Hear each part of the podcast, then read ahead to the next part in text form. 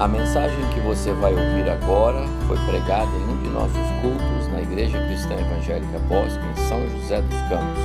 Ouça atentamente e coloque em prática os ensinos bíblicos nela contidos. Então, Salmo 126. Você pode abrir, vamos ler. 126.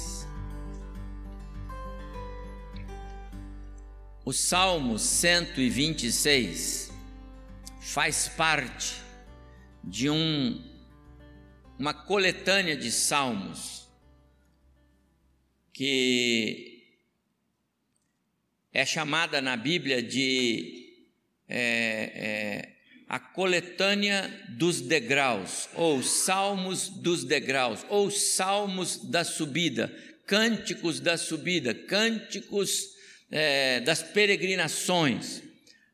Começa no 120 e vai até o 134. São salmos mais curtos, são salmos que o povo aprendeu a cantar e cantavam durante as suas caminhadas. Por exemplo, quando iam para o templo, para a, as festas religiosas é, nas suas caminhadas das cidades que rodeavam Jerusalém até chegar a Jerusalém. Eram os cânticos de romagem, cânticos dos degraus, tem vários nomes na Bíblia.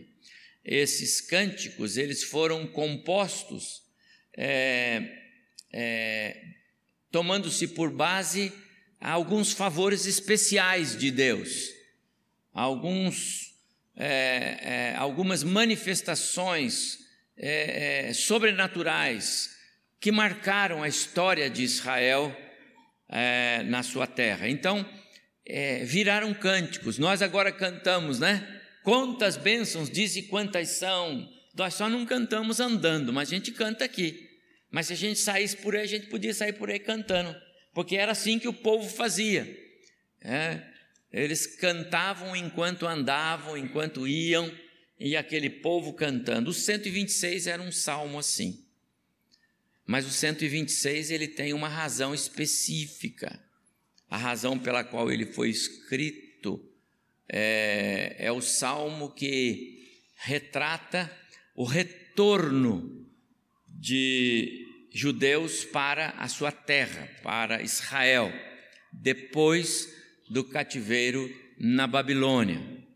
Os irmãos sabem que depois do cativeiro assírio, no tempo em que a Síria dominava o mundo, é, é, no ano 606, agora já sob o domínio da Babilônia, Nabucodonosor dominou a Síria e ele vem e domina também é, Judá, o reino do sul, que não havia sido levado ainda para o cativeiro é, em 722, quando aconteceu aquilo com Samaria e o Reino do Norte. Mas quando Deus é, é, é, é determina o cativeiro é, na Babilônia, e isso foi escrito pelos profetas, ele também determina o tempo de duração, serão 70 anos. E quando chega no ano 539, os, os 70 anos estão vencendo. E Deus não falha, nem um dia. E então vai aparecer um outro líder é, mundial de da grande potência que agora não é nem mais a Síria nem Babilônia, mas é a Pérsia, num, num conchavo feito pelos os persas e os medos. E isso foi previsto, aliás, foi determinado por Deus. A história toda é determinada por Deus. Se a gente lê Daniel, a gente vê como que Deus determinou a história, inclusive essa sucessão dos grandes e poderosos líderes bélicos do mundo conhecido. Em 539, Ciro é o grande rei que dominou Babilônia, subjugou é, é, Nabucodonosor. Ele é o, o cara, como dizem por aí. Mas ele não é o cara, porque ele é o tal. Ele está lá porque Deus o colocou 200 anos antes.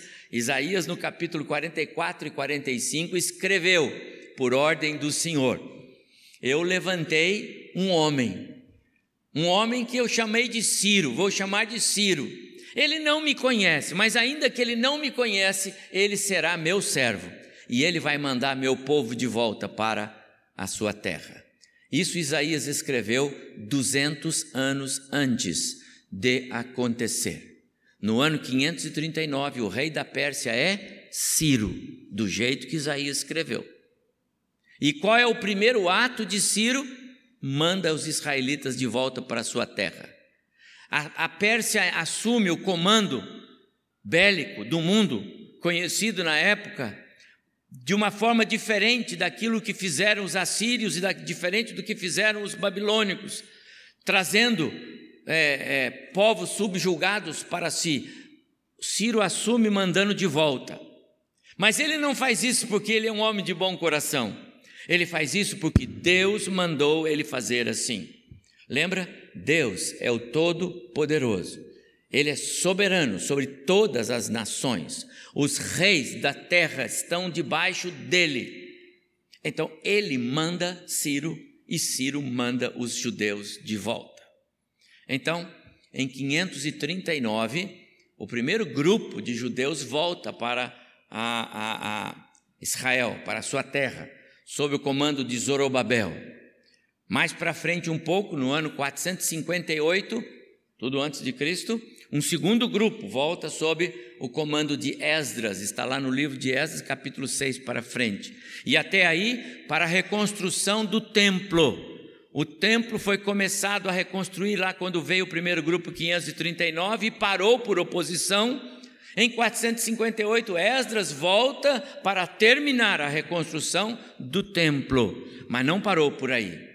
Em 445, um terceiro grupo vai voltar também e agora sob o comando de Neemias para reconstruir os muros e reorganizar a cidade ali em Israel. Isso tudo devidamente profetizado por Deus, pelos profetas e agora sendo uma realidade. É nesse contexto de retorno, depois de 70 anos no exílio na Babilônia, depois de 70 anos longe da sua terra, sem saber como lá estava, como disse é, é, Neemias, aliás, como reagiu Neemias quando soube que a cidade onde estão os, os sepultados os seus pais e os seus parentes está desolada. Eles não tinham, não tem esse negócio de abrir no Google para ver como é que está lá, não tinha isto. Então não tinha contato, não se sabia como estava.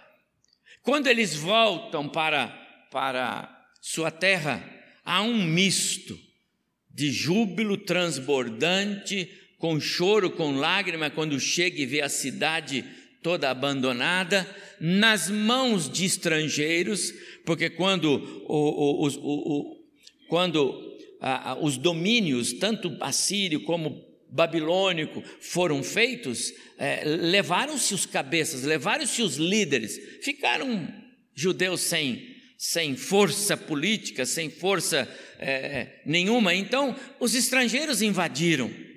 E quando voltam o grupo dos, israelitas que estavam no exílio, encontram a cidade habitada por outros, não é? Uma coisa horrível. É, o, o, pessoal do Reino do Norte, por exemplo, como, como lemos na Escritura, a, a, a Samaria foi totalmente misturada com vários tipos de povos, dos mais terríveis razão pela qual os judeus do Reino do Norte não se davam com os samaritanos, tamanha mistura, tamanha podridão espiritual, moral e ética que tinha dentro de Samaria. Por isso que Samaria era rejeitada. Mas o fato é que quando eles voltam, eles encontram esse cenário, um cenário de, de destruição. O Salmo 126, ele é escrito nesse contexto esse misto de alegria pelo retorno e de apreensão pelo que encontram e de dor pelo que vão fazer agora. Eles têm que reconstruir tudo na terra. Este é o Salmo 126. Ele tem uma, uma ligação muito grande com, com a nossa história, com a história da igreja.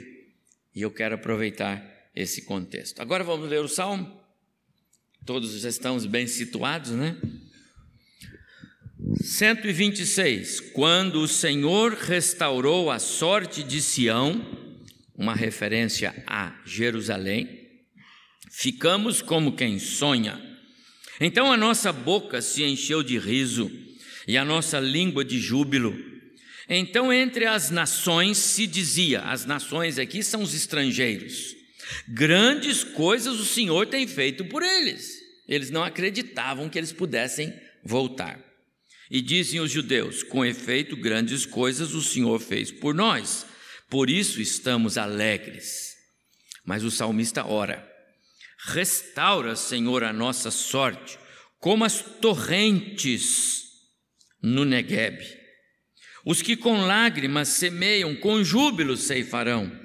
Quem sai andando e chorando enquanto semeia, voltará com júbilo, trazendo os seus feixes. Que o Senhor nos abençoe agora, numa breve reflexão. Percebe que o Salmo 126 está diametralmente oposto ao Salmo 137, verso 1. O que é o Salmo 137, verso 1? 137, verso 1 é o choro dos judeus na Babilônia. Eles estão às margens do rio Quebar, na Babilônia, e os babilônios dizem para eles: Vocês cantam tão bem, vocês tocam essas harpas tão bem, então toquem para nós, cantem para nós. E eles dizem: Como isso pode ser feito se nós estamos longe da nossa casa? Como cantar se a alegria se foi? Como cantar e tocar se só há tristeza? Nós estamos aqui no cativeiro. Então, o Salmo 137 é um salmo importante de nós observarmos quando estamos lendo 126. Porque aquela tristeza, aquela dor, aquele sofrimento, aquela angústia por estar em terra estranha, agora se converte em riso, em alegria, em júbilo quando o Senhor, quando o Senhor nos mandou de volta. Acho que a NVI, se os irmãos têm aí a Bíblia na versão, nova versão internacional, talvez também a linguagem, a nova tradução da linguagem de hoje, a sua diz isso, pastor Wilma, não diz assim? Quando o Senhor nos trouxe de volta, né? não é assim? Isso, obrigado, pastor. Quando o Senhor trouxe os cativos de volta, é mais claro do que aqui na nossa, quando o Senhor restaurou a sorte de Sião. Por isso que a Bíblia, por isso que o pastor Ion prega melhor, porque ele vai na Bíblia que é mais fácil, entendeu? Mas está entendendo? É exatamente isso, é isso que o salmista disse. Quando o Senhor trouxe de volta os cativos que estavam na Babilônia para a sua terra em Israel, eles ficaram como quem sonha. Entendeu isso? Essa é a alegria. E esse é o gozo de um povo que experimenta um Deus que restaura. Porque não temos outra coisa aqui senão a ação de um Deus restaurador. E uma das coisas que eu quero dar ênfase para os irmãos é que nosso Deus é especialista em restauração. Não adianta chegar e dizer assim: ó, oh, não tem mais jeito. De vez em quando bate uns aí no meu gabinete dizendo, pastor, eu vim aqui para dizer o seguinte para o senhor: não tem mais jeito. Só vim para dizer isso, não tem mais jeito. E aí você já imagina o que, que não tem mais jeito, tá certo? você tem mente fértil, você pode saber disso. Não tem mais jeito para isso, não tem mais jeito, não tem mais, acabou, para mim acabou. E eu digo assim: você perguntou para o seu Deus se não tem mais jeito ou é você que está falando? Você veio para me dizer isso ou veio me pedir conselho sobre o que você sente? Porque eu tenho um Deus que para ele tem jeito. Ele é especialista nessas coisas. Basta você deixá-lo agir na sua vida. Salvar você, ele salva contra a sua vontade. Mas ele não resolve os seus problemas se você não quiser. Ele deixa você. Aliás, Israel é uma Israel no cativeiro é uma prova que Deus deixa para ser disciplinado aqueles que querem andar na contramão dele. Ele deixa. Ele deixa.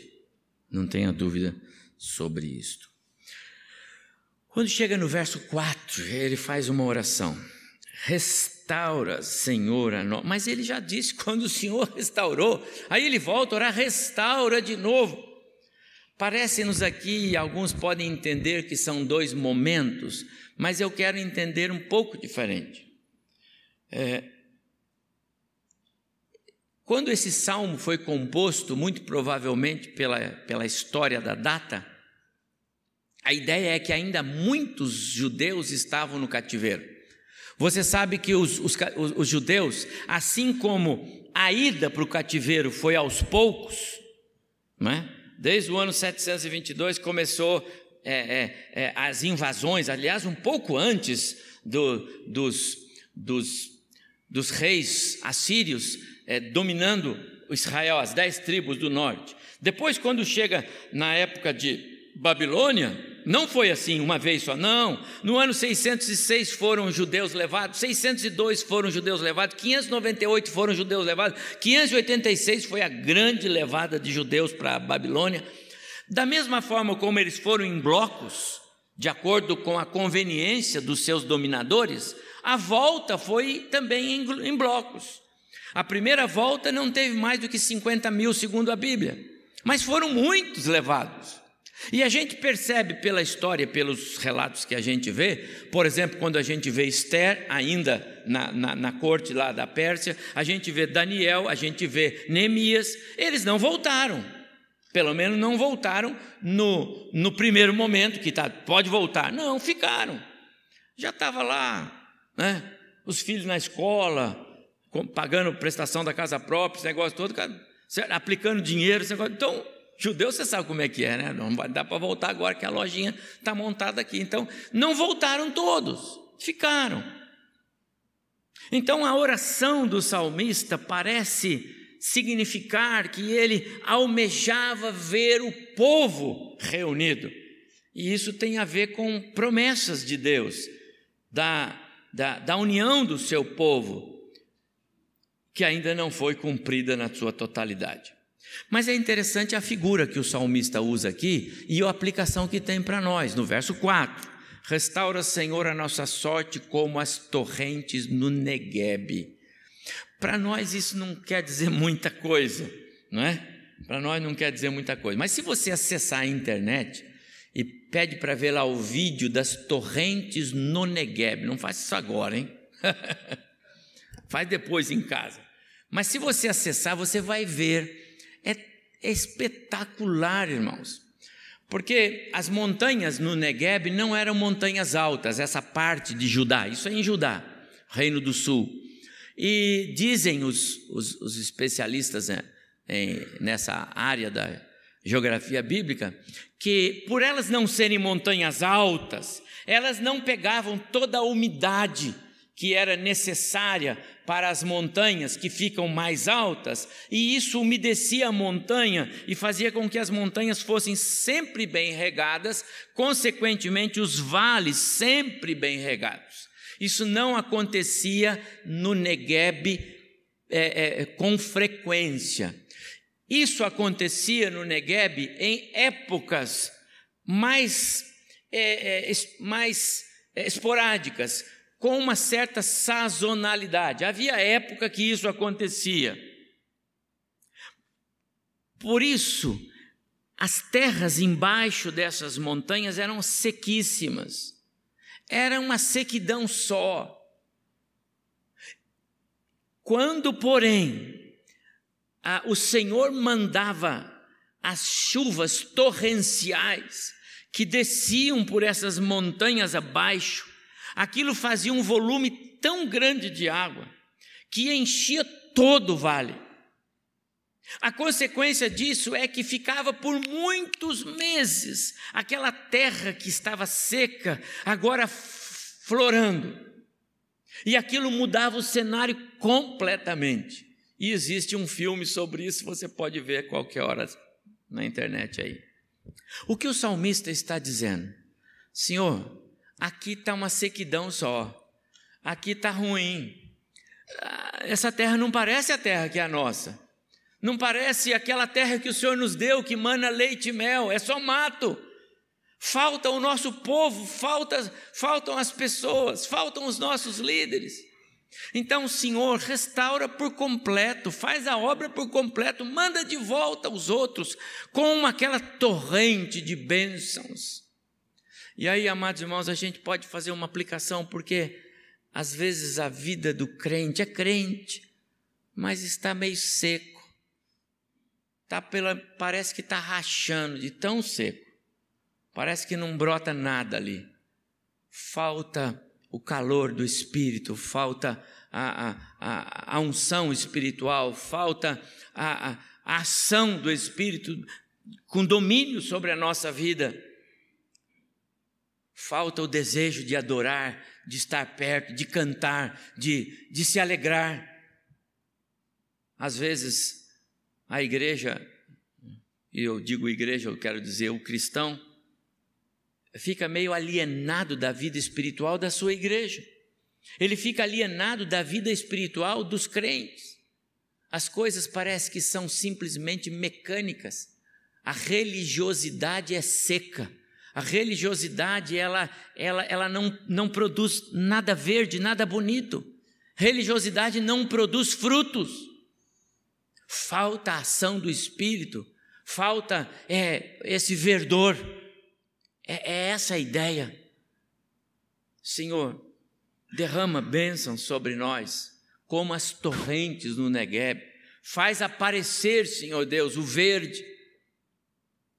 Essa é a ideia que está aqui nesse verso 4.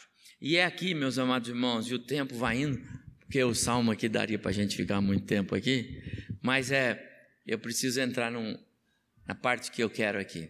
É aqui que eu faço uma conexão entre, é, a partir daqui eu faço uma conexão entre a nossa história, como eu disse nesta semana, cumprindo aí os nossos calendários, a gente fez 21 anos de igreja organizada, emancipada, igreja autônoma. Mas uma história que passa de três décadas, com certeza, da igreja cristã é, é se firmando aqui na Zona Sul. Ah, eu quero pensar aqui no que o salmista escreve: grandes coisas o Senhor é, fez por nós, por isso estamos alegres. É, essa expressão do salmista, nesse misto de colocações que a gente falou até agora, elas me fazem pensar em algumas, é, algumas reflexões sobre a nossa história é, em uma estreita analogia com a história de Israel, nesse contexto do Salmo 126. O salmista fala assim, né? É, é, é, então a nossa boca se encheu de riso, a nossa, verso 2, ah, e a nossa língua de júbilo, então entre as nações se dizia grandes coisas o Senhor tem feito por eles. Uh, a primeira reflexão que eu faço é que aquelas pessoas que vivem e que, e que têm vivido e que, e que nos conhecem aqui ao longo dessas três décadas, elas, elas têm de ver o favor de Deus em nós. Elas têm de ver, elas haverão de ver. Eu eu me alegro muito com o fato de Deus nos dar é, os espaços que a gente tem. Nós estamos agora na iminência de gerar um estacionamento aqui, né? Essa semana, terça-feira, se Deus permitir, essa casa sai. Não foi esta semana por questões de, de técnicas aí, mas semana vai sair. A igreja vem se expandir. Quando nós chegamos aqui, era ali, não é? Na verdade era lá, um lá, depois era ali, depois o Senhor nos deu lá o fundo, a quadra lá, o estacionamento, depois o Senhor nos deu ali, depois o Senhor nos deu. E esses dias eu não sei qual dos irmãos, foi o Zé Carlos ou alguém que estava falando, o André que falou comigo aí que o fulano disse assim, ó, cuidado que a igreja vai comprar sua casa aí. Foi você que falou, né? Foi. Falou o vizinho falou, cuidado, a igreja vai comprar sua casa aí, né? É, é, a primeira observação que eu faço é: que bom que esses vizinhos nos veem, nós não somos é, soberbos, nós não nos orgulhamos nada, mas eles veem o que Deus tem feito em nosso favor. Deus tem nos abençoado. Deus tem é, se voltado para nos, nos ajudar na nossa caminhada.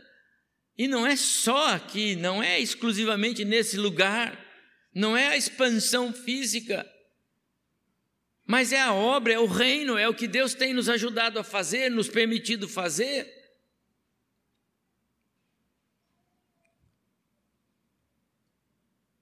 Quando o Senhor trouxe os cativos de volta na versão NVI, foi como um sonho. Puxa vida, que bom que aquelas pessoas que vivem ao nosso redor veem os nossos sonhos sendo realizados.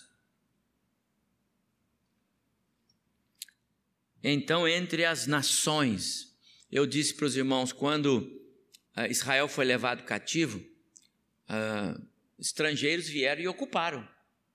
Então, a, a, a, as terras de Israel foram rapidamente ocupadas por grupos estrangeiros. Mas eles jamais podiam esperar que o povo voltasse. Mas Deus tinha um propósito. E agora o grupo volta. E quando chega aquele primeiro grupo, 50 mil, os que lá estavam, que não eram judeus, mas ocupavam as terras, eles diziam entre eles: o Deus deles trouxe eles de volta. Esse Deus é terrível. Cuidado. Olha o que Deus está fazendo. Está vendo? Aqueles que vivem ao nosso redor devem ver em nós os feitos do nosso Deus. Isso certamente podia ser visto lá e deve ser visto aqui. As pessoas que nos cercam devem nos ver como uma igreja, uma igreja que anda na força do Senhor. Não por força nem por violência, mas pelo seu espírito, é a força do Senhor. Nós somos sustentados por esse Deus. Esse Deus é quem é, cuida de nós. Ele faz ser igreja aqui nesse lugar, o grupo que aqui se realiza, se reúne. Eu me alegro muito com a nossa história nesse lugar, nesse bairro. Né? Me alegro porque vejo que as pessoas que nos rodeiam percebem isso. Me alegro quando vejo que nossos vizinhos passam por aqui e conversam conosco. Alguns gostam de ficar aqui conosco, aqui, nos acompanhando. Até parece que são da igreja, né? Porque gostam de ficar por aqui. Deus também se torna conhecido pelos seus feitos na vida do seu povo. E eu me alegro muito com isso, preciso compartilhar com os irmãos. Uma segunda reflexão que me chama a atenção aqui é o fato de que a percepção daquelas pessoas lá, os estrangeiros, não era é, relacionada com a, aquilo que os judeus estavam fazendo. Eles sabiam que não dependeu deles o retorno. Eles sabiam que dependeu do Deus deles. Grandes coisas o Senhor tem feito por eles.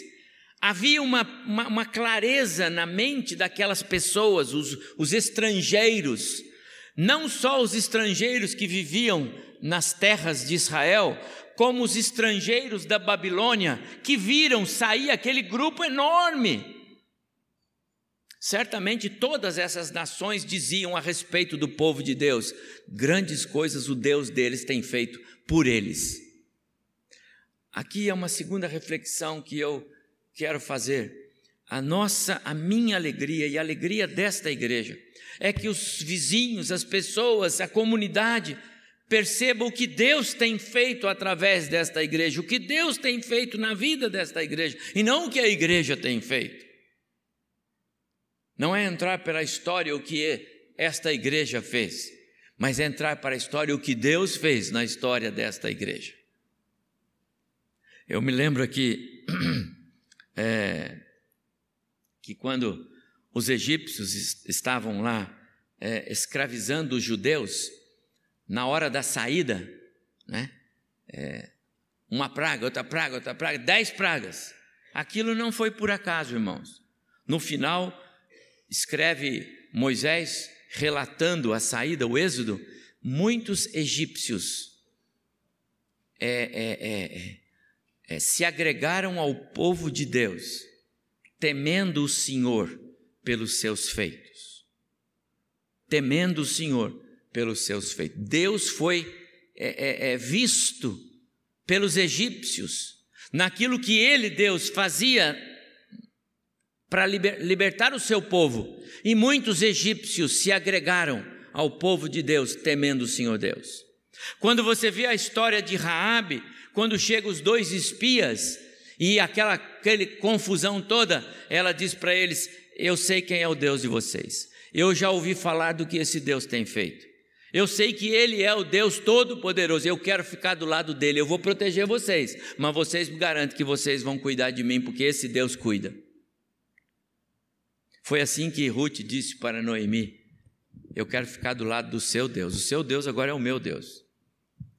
Deus há de ver na vida desta igreja, eu espero que, perdão, o povo há de ver, os vizinhos hão de ver na vida desta igreja, o que Deus tem feito e o que Deus ainda haverá de fazer. E esse pode ser o nosso testemunho para que pessoas conheçam Cristo como Salvador e Senhor. Muitas pessoas precisam conhecer Jesus e nós precisamos testemunhar isso. O nosso testemunho aqui pode mostrar para eles João 3,16, porque Deus amou o mundo de tal maneira que deu seu Filho para que todo aquele que nele crê não pereça, mas tenha a vida eterna. Mas por último, eu ainda quero refletir aqui neste salmo mais uma experiência. Esses nossos vizinhos, o povo que vive ao nosso redor, a cidade que nos conhece, é, eles haverão de conhecer a boa semente através do exercício desta igreja.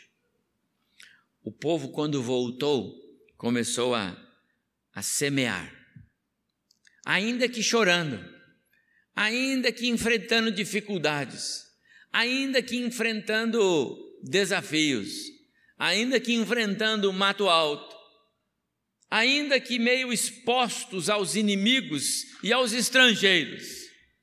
Mas eles fizeram o seu papel, porque havia uma promessa e o salmista, ao escrever, fundamentou-se na promessa: os que com lágrimas semeiam, com júbilo ceifarão.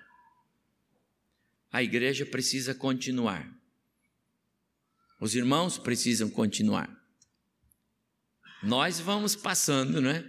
Os cabelos vão ficando mais clarinhos, a força já não é a mesma, mas a igreja tem que continuar os filhos dos filhos, os outros vão seguir, e a igreja vai seguir, e ela vai é, vencer, porque o Senhor vai fazer isso acontecer.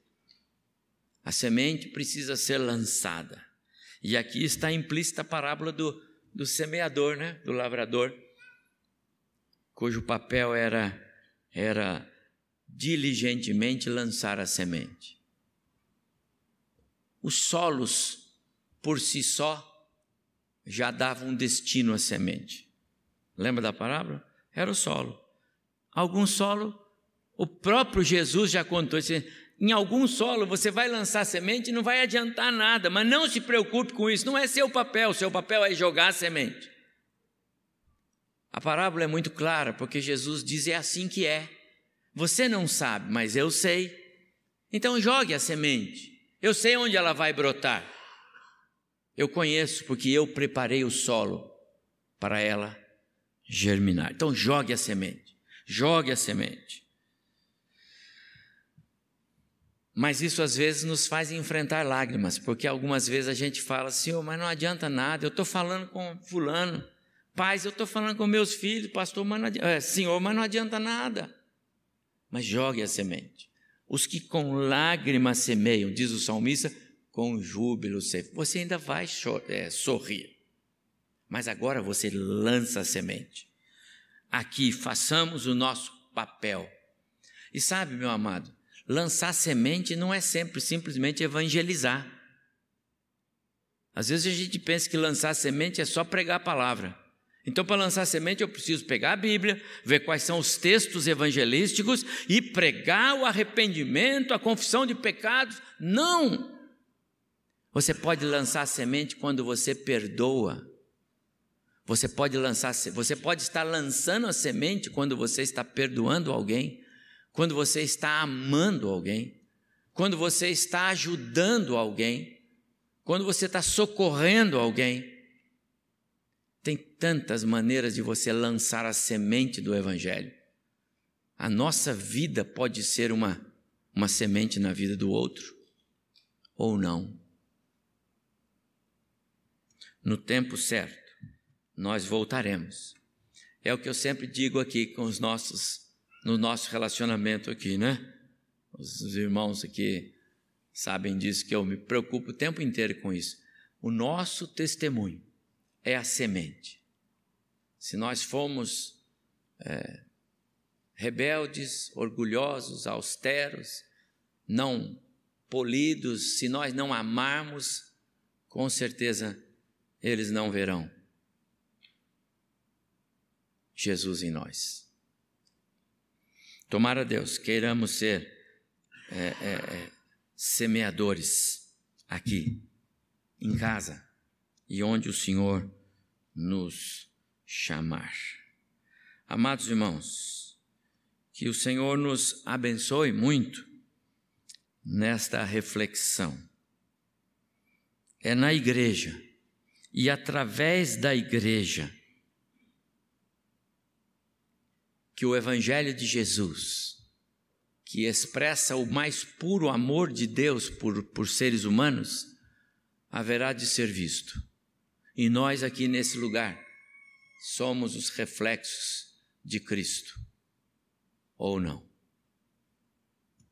É na igreja que Jesus revela toda a sua glória e as pessoas haverão de ver. É na igreja. Agora, a igreja somos nós, igreja é você, igreja sou eu. Enquanto estamos juntos, é a igreja. Quando a gente sai por aí, é a igreja. Você leva a marca, a identidade.